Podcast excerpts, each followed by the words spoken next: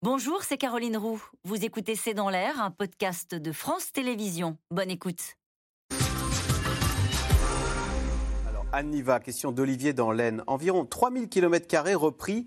Est-ce vraiment significatif ce qui, ce qui a été repris euh, par rapport à. Bah, ce qui est- on- sur les- la carte, on voit que c'est. important. On voit que c'est une petite, euh, une petite Bah, portion. oui, c'est-à-dire qu'effectivement, au jour d'aujourd'hui, euh, les forces armées russes continuent de contrôler une bonne partie de l'Est de l'Ukraine, c'est-à-dire de- de- des républiques autoproclamées de Lugansk, de Donetsk, etc.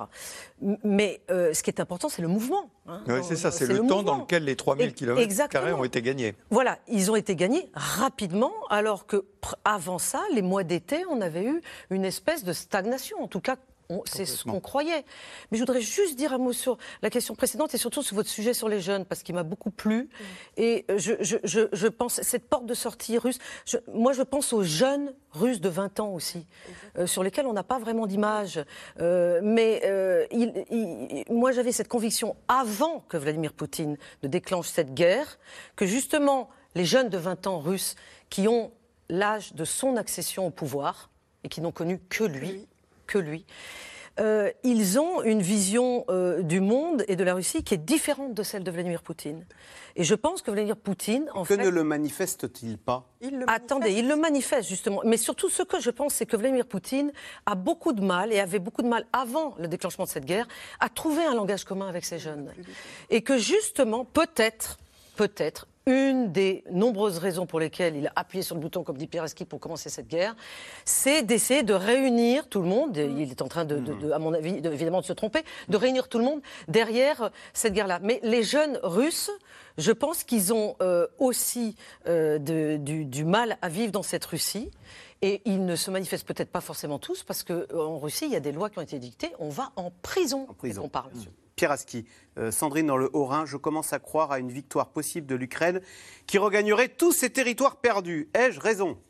C'est une possibilité à laquelle euh, moi j'aurais eu beaucoup plus d'hésitation à répondre oui il y a une semaine. Aujourd'hui, l'armée ukrainienne a fait la preuve qu'elle est capable de passer à l'offensive et de marquer des points. Donc euh, l'impossible n'est plus n'est plus euh, de- du- n'est plus ukrainien. Euh, et- mais juste un petit mot par rapport aux, images qu'on a vues. Il y a eu un sondage la semaine dernière qui a été publié par un institut à, euh, à Londres, fait dans 21 pays. Et, et une des questions qui était posée, c'était est-ce que vous pensez que votre pays va dans la bonne direction? Les Français, les Anglais, les Allemands disent non.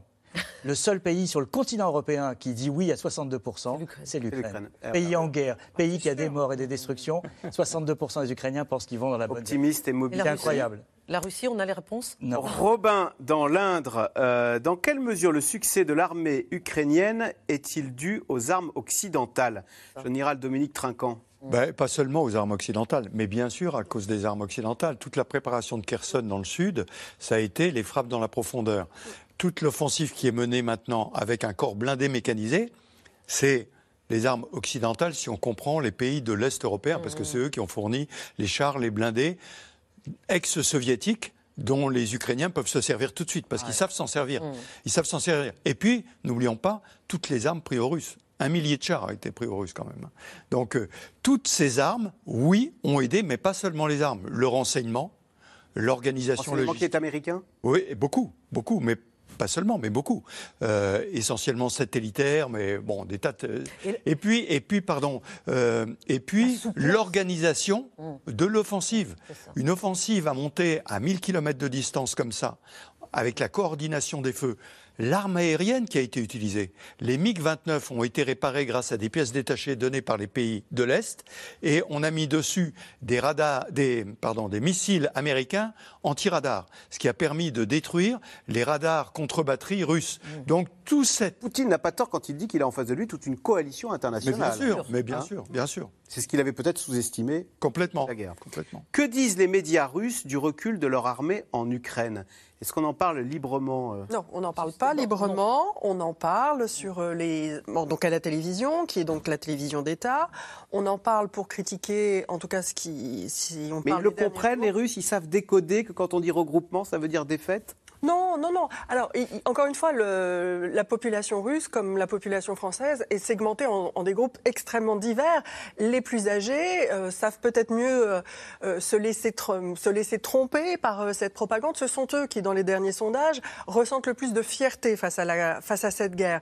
Mais les plus jeunes se sont détournés de la télévision. Au-delà de 35 ans, on regarde très peu la télévision. En dessous. En dessous, pardon, de 35 ans, on regarde très peu la télévision. On utilise Telegram. Donc non, les gens savent très bien qu'il y a une contestation. Ce qu'ils attendent de savoir, c'est si cette contestation est assez forte pour devenir majoritaire dans les cercles de pouvoir. Est-ce qu'on peut donc en parler ouvertement? Mhm.